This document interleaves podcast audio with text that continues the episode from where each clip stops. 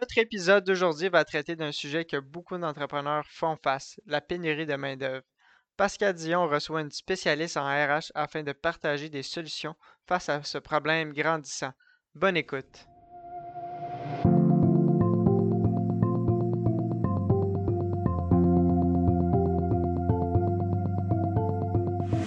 Actualité financière et sujets reliés à vos finances personnelles. Le podcast financier Les stratèges vous aident à mieux comprendre et à gérer vos finances, que ce soit l'assurance, le budget, la fiscalité, l'investissement ou la planification de votre retraite.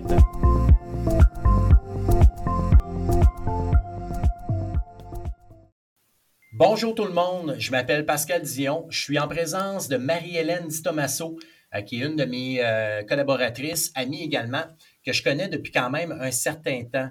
Euh, comment vas-tu, Marie-Hélène, aujourd'hui? Ça va super bien, Pascal. J'espère que c'est la même chose pour toi.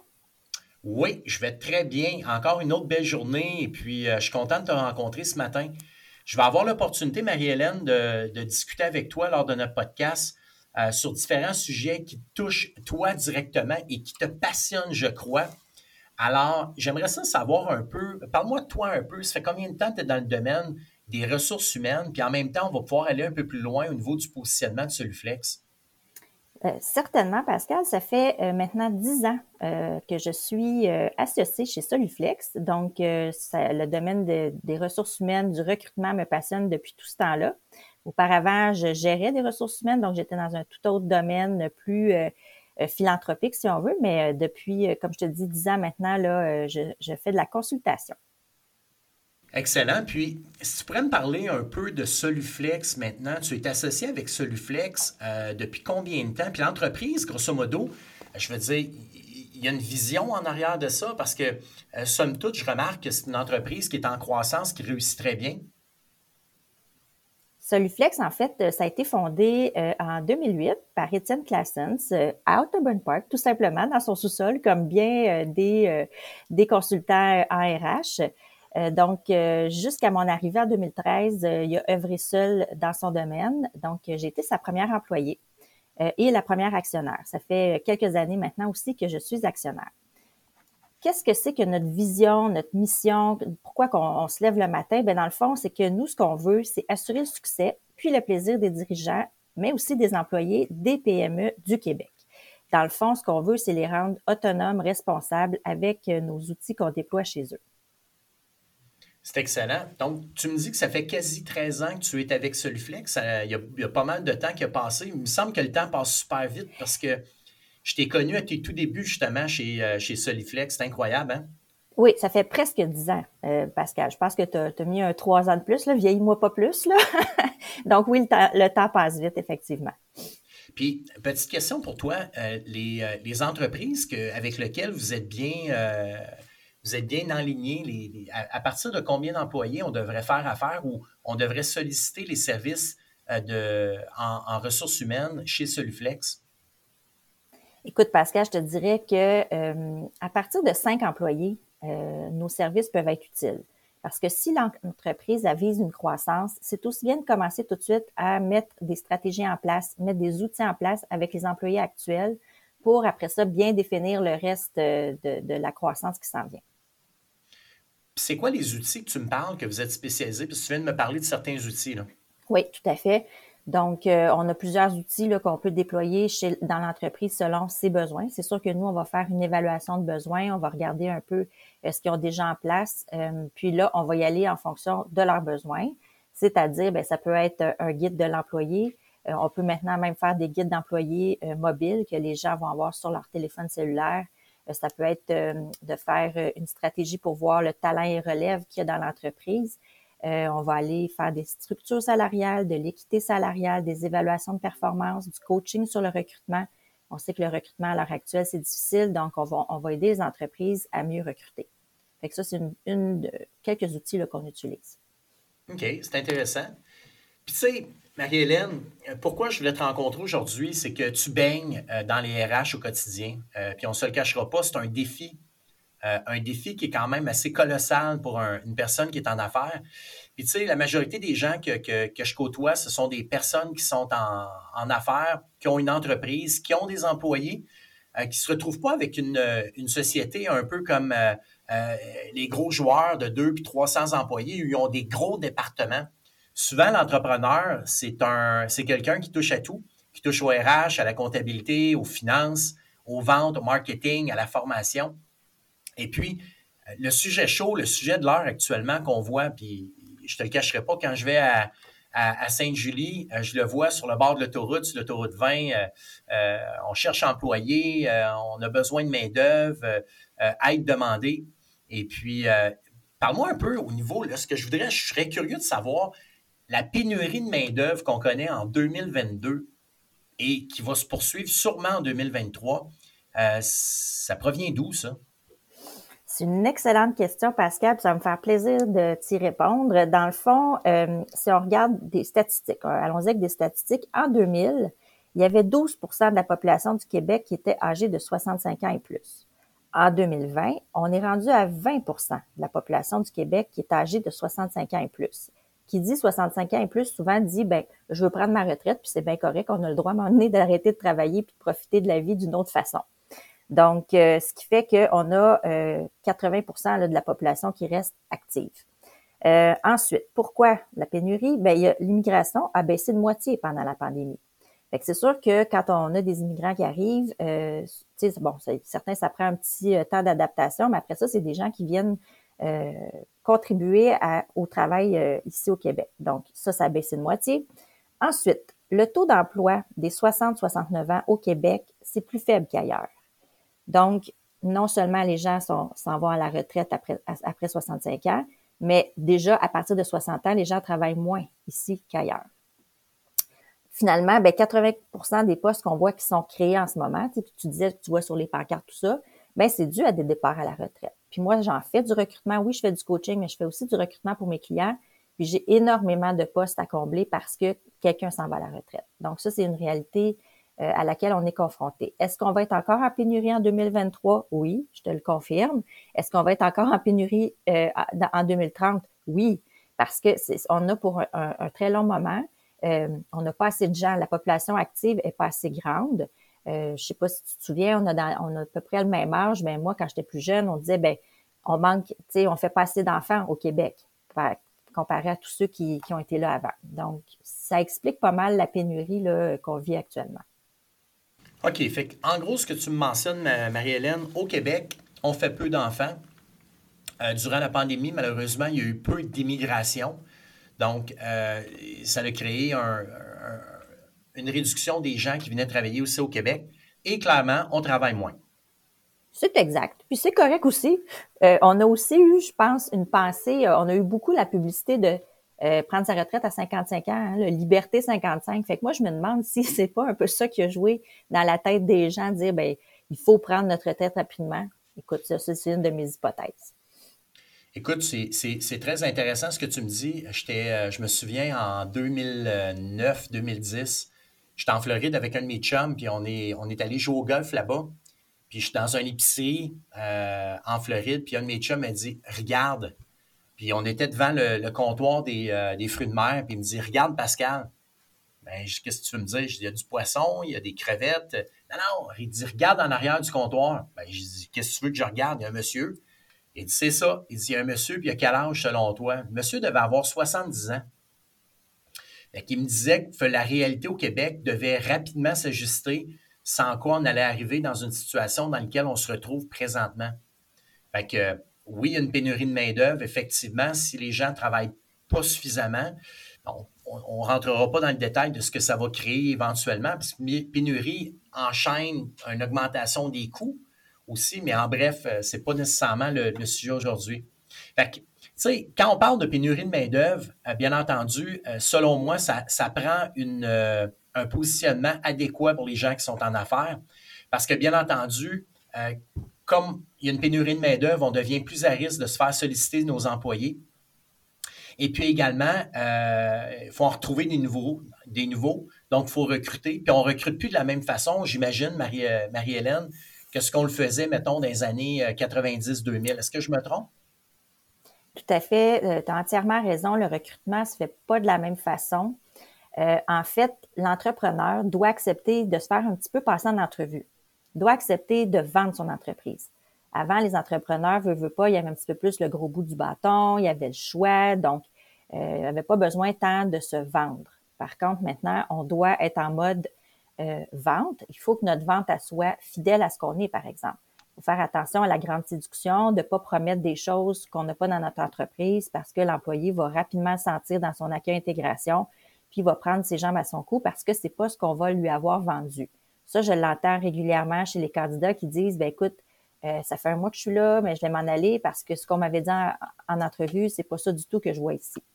Donc, c'est important d'avoir une culture d'entreprise qui est intéressante, qui est forte, qui est véhiculée à l'externe, donc sur nos réseaux sociaux, dans nos offres d'emploi, mais aussi à l'interne. Donc, les employés à l'interne doivent savoir euh, à quoi s'attendre, avoir des objectifs clairs, des attentes claires, doivent connaître les valeurs, la vision, la mission de l'entreprise. L'entrepreneur en 2022 doit faire preuve de plus de transparence auprès de ses employés, puis auprès euh, des nouveaux employés euh, qui sollicitent. Good, c'est excellent. Fait que, en gros, ce qu'on comprend, c'est qu'on a beaucoup de défis au niveau des, euh, RH. mais tu sais, pour un entrepreneur, Marie-Hélène, moi, ce qui me, ce qui me chicote un peu, c'est que des entreprises au niveau des ressources humaines, il y en a beaucoup. J'aimerais que tu me parles un peu maintenant il doit y avoir des charlatans dans tous les domaines. il y en a des services financiers, euh, il y en a au niveau du légal, il y en a au niveau de la comptabilité. J'imagine qu'il y en a également dans, ton domaine. Euh, quand un, propriétaire veut choisir un cabinet RH ou une boîte comme la tienne, mettons, comment il fait pour bien la choisir? Bien, premièrement, l'entrepreneur doit s'assurer que euh, le, consultant qu'il va choisir œuvre dans son domaine. En fait, pas le domaine d'expertise, mais dans sa taille d'entreprise. Parce que quand on intervient en PME, on le fait pas de la même façon qu'en grande entreprise. Fait ça, c'est la première chose à regarder. Est-ce que le consultant que je vais choisir est habitué de travailler avec ma taille d'entreprise? Bien, deuxièmement, une des bonnes pratiques, ce serait de demander des références de clients. Fait que ça, je pense que ça peut être, c'est là que ça parle le plus, euh, d'aller faire un tour sur le site Internet, bien entendu, de voir s'il y a des commentaires, tout ça. Euh, je pense que simplement, ça peut être fait de cette façon-là. Excellent. Puis parle-moi un peu ce qui distingue un peu Soluflex, tu sais, un peu les, éléments différenciateurs comparés à ceux, mettons, de, de, mettons que je me pars un cabinet en RH, puis je décide de faire ça de mon sous-sol. Je ne veux pas dire qu'Étienne n'a pas commencé ça de son sous-sol lui aussi, mais tu comprends qu'il y a une évolution parce que l'ampleur, la grosseur de votre entreprise est rendue à un autre seuil que celui euh, qui a été euh, fait au début, euh, au début de, l'entreprise. Peux-tu me parler un peu de c'est quoi les, différences maintenant? Bien, premièrement, on est une équipe. Donc, qui dit équipe dit force différente. Donc, on essaie d'aller chercher chez nos consultants employés des gens qui ont des, des, forces dans toutes sortes de choses parce que les RH, c'est quand même assez vaste. Donc, d'avoir des gens qui sont calés en structure salariale, des gens qui sont calés en relations de travail, euh, des gens qui aiment faire du recrutement, qui sont calés là-dedans aussi. Fait que ça, déjà là, la force d'une équipe. Euh, qu'est-ce qui est intéressant aussi, c'est justement dans un mandat, quand on arrive chez le client, ben on va aller, oui, il va avoir un porteur de dossier, un chargé de projet si on veut, qui va être la personne principale avec le client, mais aussi on va avoir, on va aller chercher les expertises de chacun. ce qu'on a aussi développé, c'est tous nos processus sont documentés on a des bonnes marches à suivre, on a un contrôle qualité euh, de ce qu'on fait. Donc, euh, tout ce qu'on livre, euh, c'est toujours vérifié contre vérifié. puis, tu sais, par exemple, s'il y a quelqu'un qui est dans l'impossibilité de finir son mandat pour raison X, chez le client, ben, une autre personne va reprendre le dossier sans problème parce que va, va savoir où est-ce que la personne a été rendue. Avec toutes les étapes qu'on a à suivre, ça devient très clair. Fait parfait. Fait qu'on parle de processus unique, une mhm. organisation avec une équipe. Et puis, bien entendu, la possibilité de faire un suivi. De, on peut interchanger les membres de ton équipe pour continuer et terminer le, projet. Ce qui, malheureusement, effectivement, ne peut pas être fait au moment où la personne fait ça de son, euh, de son sous-sol. Mais, tu sais, au niveau RH, Marie-Hélène, euh, nous autres, dans notre industrie, on a euh, l'AMF qui gère un, peu notre pratique. Et puis qui nous amène et qui nous force à protéger le client et puis, nous protéger nous aussi. Dans le domaine, dans ton domaine à toi, y a-t-il un autre professionnel? Comment ça fonctionne? Dans notre domaine, il y a l'Ordre des conseillers en ressources humaines agréés. donc, chez Soliflex, les consultants sont membres de cet ordre-là qui protège, comme tu dis, le public. Euh, donc, on a des formations à suivre, un peu comme euh, l'ordre des comptables. Donc, euh, des formations à suivre, des formations obligatoires en déontologie pour s'assurer qu'à chaque année, on respecte ces aspects-là. Donc, oui, effectivement, là, on est régi par l'Ordre des conseillers ressources humaines. Fait qu'en gros, votre domaine ressemble aux nôtres. Nous aussi, on a des unités de formation continue, puis on a une obligation justement de se former, ce qui est très, très important. Fait que la différence entre un charlatan, j'imagine, et quelqu'un d'une entreprise bien structurée comme la vôtre, j'imagine que la formation doit être quelque chose qui est important. Je me trompe-tu? La formation est vraiment très importante. Le domaine des RH change quand même assez rapidement. On peut penser que c'est un domaine traditionnel comme la comptabilité, encore, je reviens à ça. Mais non, ça change vraiment beaucoup. Euh, surtout dans les dernières années, avec ce qu'on vit, la pénurie de main-d'œuvre, ça fait en sorte qu'il y a beaucoup de pratiques RH qui changent. Donc, il faut vraiment être à l'affût aussi euh, de la jurisprudence. Donc, euh, domaine de formation, oui, très important. Fait que, tu vois, mon point suivant, comme je le disais, notre, objectif, c'est d'aider les entrepreneurs. Puis le défi des entrepreneurs, de ce que je vois dans les rencontres que j'ai avec eux, c'est quelqu'un, un entrepreneur qui est ambitieux, souvent, c'est chef d'orchestre de toute son entreprise. Comme je le disais, il, il fait des finances, il s'occupe du marketing, il s'occupe des RH, il s'occupe de tout. Puis à un moment donné, tu en arrives à, une grosseur d'entreprise où euh, le défi n'est pas nécessairement financier, plutôt le défi justement de la gestion interne. Puis malheureusement, on ne peut pas avoir un, directeur des ressources humaines à l'interne parce qu'il y, y, aurait un coût qui serait probablement trop élevé, qui, amputerait énormément les, euh, les, bénéfices. Mais pour un entrepreneur qui est ambitieux maintenant, euh, qui constate qu'il y a, peut-être des lacunes, ou même quelqu'un qui ne voit même pas de lacunes, euh, ça coûte quoi de ne pas utiliser une firme, euh, une firme de RH un peu comme la tienne, Marie-Hélène? Ben, écoute, premièrement, tu as raison de dire qu'un euh, entrepreneur, c'est chef d'orchestre, donc il va tout faire, comme tu dis, puis que à 20 employés, ça ne vaut pas la peine d'embaucher quelqu'un à temps plein en RH. On est à 50 employés maintenant. Donc, une entreprise qui atteint le 50 employés peut penser avoir quelqu'un au RH, ça va valoir la peine. On a des choses à faire, euh, on a beaucoup de structures à mettre, donc oui, ça vaut la peine. Mais en bas de ça, euh, une entreprise qui doit gérer ses ressources humaines par lui-même, mais qui n'a aucun outil, ce qui arrive, c'est que c'est sûr qu'il va y avoir des inéquités hein, dans les salaires, dans les avantages qu'on donne aux employés. Ce que je veux dire, c'est que euh, l'employé qui parle plus fort, l'employé qui chiale le plus, c'est lui qui va avoir le plus de salaire parce qu'il n'est pas gêné d'aller demander des augmentations. Alors que l'autre employé qui est plus gêné, qui n'est pas à l'aise de parler de salaire, va rester dans son coin puis va garder le même, le même salaire pour lequel il devrait être augmenté si l'autre aussi a une augmentation. Donc, euh, les inéquités, euh, ça va faire en sorte que euh, si on fait à un moment donné notre évaluation de notre équité salariale, justement, qui est une loi, ben là, on va avoir des gros écarts, on va avoir des pénalités. Euh, puis de toute façon, on pense que les employés se parlent pas de salaire, mais c'est une des choses à laquelle ils aiment bien parler dans, pas devant les patrons, justement. Donc, si un employé se rend compte qu'il est moins payé pour le même travail qu'un autre, il va quitter l'entreprise. Il va, tu sais, l'inéquité, c'est quelque chose qui est fondamentalement mal vécu chez, chez les humains, c'est normal. Donc, euh, l'autre chose aussi, c'est que si on n'a pas de structure, on va avoir tendance à augmenter nos employés en fonction de l'ancienneté. Euh, ça, c'est une stratégie que bien des entreprises utilisent depuis bon nombre d'années, puis qui tire les employés qui sont performants vers le bas. Parce qu'un employé qui voit son salaire augmenter, ben, par exemple, d'un dollar de l'heure dans la prochaine année, comme son collègue qui a rien fait de l'année, ben il va se dire, ben, l'année prochaine, moi, pourquoi je vais me forcer comme un malade? J'ai eu la même augmentation que mon collègue qui, bon, on va se le dire, travaille pas très fort. Euh, fait que dans le fond, on va augmenter notre taux de roulement en faisant rien. Dans si on, on y va toujours à la règle du pouce, puis on augmente ceux qui chialent le plus, ben là, notre taux de roulement nécessairement va augmenter. Puis qui dit taux de roulement, ben dit euh, investissement dans du recrutement. Euh, puis là, ben, on, a une mauvaise image aussi qu'on crée dans, dans la communauté. Parce qu'un employé qui est pas content, ben, va en parler à d'autres. Puis les autres, ben, c'est peut-être des futurs employés qui auraient pu venir travailler chez nous, mais là, qui ne voudront pas. Pas besoin d'utiliser les réseaux sociaux, mais juste d'en parler à deux, trois personnes autour de nous. C'est la même chose que pour la clientèle. Hein. Quand on n'est pas content d'une place, on dirait qu'on en parle plus euh, que quand on est content. Donc, un employé qui n'a pas vécu une belle euh, expérience va en parler, puis les autres vont le retenir. Donc, il faut faire attention à notre marque employeur.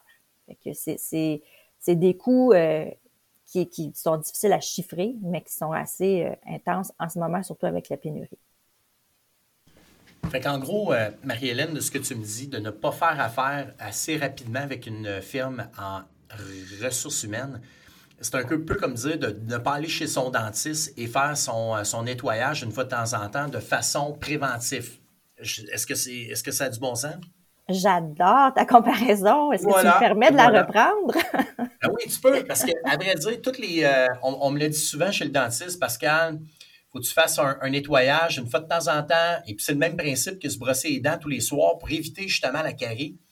Fait que euh, j'aime bien ton, j'aime bien ta façon de, voir comment on devrait utiliser euh, les services justement dans, en ressources humaines et puis bien entendu réduire les coûts futurs. Euh, il y a bien d'autres domaines que je pourrais te donner comme exemple. Je pourrais te partager une couple d'idées là-dessus, puis tu vas, euh, tu vas peut-être les aimer. Bien, effectivement, parce que, puis malheureusement, des fois, on arrive dans des entreprises où le mal est fait. C'est, c'est, ça va pas bien. Puis là, ils savent plus quoi faire, ils ont trop attendu, les employés sont insatisfaits, il n'y a a pas de motivation, il n'y a pas de productivité. Euh, fait qu'on arrive des fois, il n'est pas trop tard parce que c'est encore le temps de changer, mais de changer une culture d'entreprise, c'est encore plus difficile. Alors que si de façon préventive, on a commencé à travailler nos outils, notre culture d'entreprise est forte, ben ça va beaucoup, c'est beaucoup plus facile. Ben, clairement, tu vois, ce, ce, que tu me dis, c'est un peu comme euh, quand je rencontre des clients, je leur demande s'ils ont un testament et ils n'en ont pas, sont, sont conjoints de fait avec une maison et des enfants, je leur dis écoutez, je ne te ferai pas un testament, mais si tu veux vraiment mon avis pour simplifier ta, ta, situation financière, advenant un décès, mais tu sais que les gens, euh, les gens n'anticipent pas de décéder, hein, ils ne le voient pas. Euh, mais à chaque semaine, il y a des gens dans, dans le Journal de Montréal de l'époque, parce que du Journal de Montréal, il y en a encore, mais il y a de moins en moins de journaux qui ont de la nécrologie, mais il y a toujours des décès quand même. Ben oui, c'est une des, une des choses qu'on devrait être sûr dans la vie, c'est qu'à un moment donné, on va mourir. Hein? Ben oui, puis on euh, paye des impôts. Ah oui! Euh, Marie-Hélène, euh, il, y a, quelques autres petits points que j'aimerais juste aborder avec toi avant qu'on finisse le, podcast parce que le, temps file. c'est quoi un critère qu'une entreprise devrait offrir? Parce que là, on parle que le défi est présent chez, chez l'entrepreneur. Défi qu'à un moment donné, ça devient trop gros, il est obligé de s'occuper ou de contrôler certains départements. Euh, tu sais, toi, tu vas euh, traiter le volet RH. Nous, on va aborder énormément le volet financier puis préventif au niveau de ses finances. Et puis, euh, il y a d'autres volets, mais si on se tient au niveau des RH maintenant, c'est quoi le critère qu'une entreprise devrait offrir au moment de l'embauche selon l'expérience qu'on veut apporter? puis que ce soit une situation gagnante pour lui, tu sais, qu'il se sente dire, OK, mon entreprise est capable d'aller solliciter et aller chercher des nouvelles, euh, des nouvelles personnes pour travailler à l'interne? Bien, je te dirais qu'il y a trois choses qu'on pourrait euh, dire que dans, les tendances là, dernièrement. on parle beaucoup de flexibilité d'horaire. les, les employés, de plus en plus, c'est dans les premières questions que j'entends en entrevue téléphonique. Euh, qu'est-ce qu'on veut dire par flexibilité d'horaire? Ça ne veut pas dire euh, rentrer une journée à midi puis finir à 9 heures, le lendemain rentrer à 8 heures. Non. Euh, c'est si, mettons, tu as un rendez-vous chez le médecin, est-ce que je, je, peux, je peux le prendre puis rentrer plus tard? est-ce que je peux faire moins d'heures une semaine puis en faire plus la semaine suivante? mais tout ça en étant en accord avec la partie, avec son patron, dans le fond. L'autre chose qui est beaucoup demandée, c'est sûr, quand c'est possible, c'est le télétravail. Donc, on a vu qu'avec la pandémie, ben, les gens qui croyaient pas au télétravail se sont rendus compte que c'est possible. Donc, quand c'est possible de l'offrir, ben, c'est beaucoup en demande. Euh, télétravail en mode hybride. Puis finalement, ben, la troisième chose qui est encore en, vogue et en demande, ben, c'est les assurances collectives. Donc, euh, oui, c'est important pour les employés d'avoir une certaine protection, puis qu'une partie soit payée par euh, l'entreprise pour laquelle elle travaille. C'est un bel avantage qui est encore beaucoup demandé au niveau des. Euh, on, parle d'intégrer ou euh, tu m'as parlé un peu de la flexibilité. Là, tu m'as nommé un peu euh, la, possibilité justement d'avoir un horaire flexible, pouvoir aller chez le médecin, ainsi de suite. Euh, pour le bénéfice des, gens qui écoutent le podcast, quand on parle de flexibilité, comment un entrepreneur devrait-il pas contrôler, mais être capable de voir qu'il n'y a pas un abus à un moment donné au niveau de la flexibilité? Je ne sais pas si tu comprends ce que je veux dire. Je comprends tout à fait. Puis c'est possiblement la première préoccupation que les patrons ont euh, quand ils, instaurent le télétravail, euh, quand ils parlent de flexibilité. En fait, c'est euh, de gérer par objectif. Donc, que les employés aient des objectifs clairs. Je reviens à ça, tout à l'heure, on en a parlé. Donc, qu'on puisse mesurer le travail par des objectifs, c'est aussi simple que ça. Donc, des objectifs SMART le plus possible, pour qu'on euh, puisse mesurer justement euh, ce qui a été fait.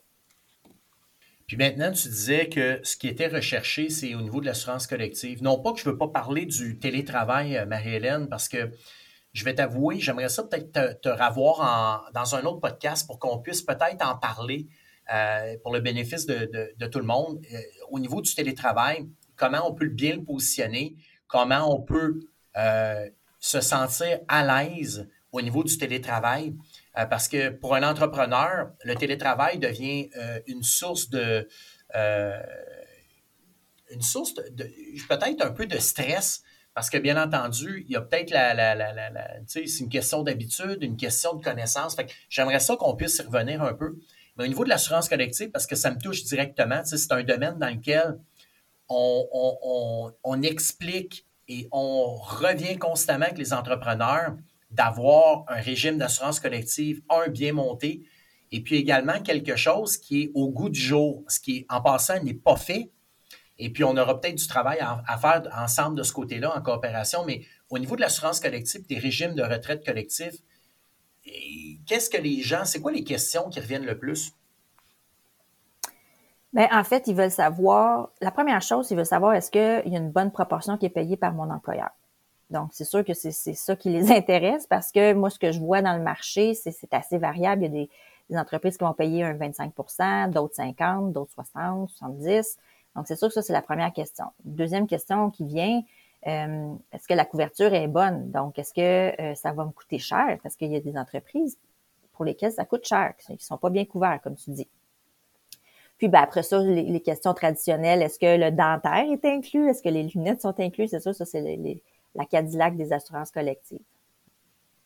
C'est excellent, c'est super intéressant parce qu'on va pouvoir euh, éventuellement pouvoir en reparler aussi. Mm-hmm. Il y a des statistiques euh, là, que je vois qu'on a, discuté ensemble. 90% des employés de la province déclarent qu'un régime d'assurance collective est important à leurs yeux. 67% seraient prêts à quitter leur emploi actuel pour un emploi qui propose un tel régime il est clair que les PME ont, de l'intérêt à offrir des couvertures en, matière au niveau de la santé, puis euh, de, couverture pour leurs employés. Fait c'est sûr que cet aspect-là, on va pouvoir en, reparler, on va pouvoir en, revenir, euh, y revenir un, peu plus euh, profondément ultérieurement. Fait que, pour terminer, Marie-Hélène, s'il y avait des éléments que tu aimerais ajouter justement pour les bénéfices des, gens qui sont en affaires et qui, et qui songent ou qui hésitent à, avoir une boîte ou à être, accompagné avec un cabinet en RH, est-ce que tu aurais des choses à pouvoir nous dire à ce propos-là? Ben oui, tout à fait. Comme j'ai mentionné euh, plus tôt, euh, les entreprises ont tout intérêt à commencer tôt dans leur vie d'entreprise s'ils visent une croissance à utiliser euh, des spécialistes en RH pour leur permettre d'avoir une croissance soutenue. parce qu'on se le cachera pas, le recrutement est difficile. Donc, s'ils savent pas quoi mettre de l'avant, s'ils n'ont pas une marque employeur forte, s'ils travaillent seuls dans leur coin puis qu'ils font, ils vont à la règle du pouce, ben ils vont réussir moins vite qu'une autre entreprise qui va avoir utilisé rapidement dans son dans sa vie d'entreprise une firme en ressources humaines. Tu aimes notre podcast et stratèges? Tu veux en savoir plus sur les sujets discutés? Eh bien, n'oublie pas de t'abonner à notre podcast et de nous suivre sur nos réseaux sociaux en allant liker notre page Facebook et LinkedIn. Aussi, tu peux consulter notre site internet à stratéging.com pour avoir plus d'informations ou prendre un rendez-vous avec l'un de nos conseillers en sécurité financière. Merci de nous écouter et on se revoit dans un prochain épisode.